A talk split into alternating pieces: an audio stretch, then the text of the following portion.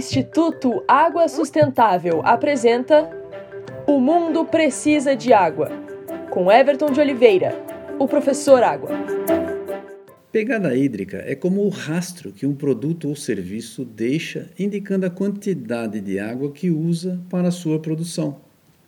É um instrumento importante para se entender o impacto sobre os recursos hídricos, pois algo que não chamaria muito a nossa atenção como uma amêndoa ou uma xícara de café, precisam de muita água para existirem.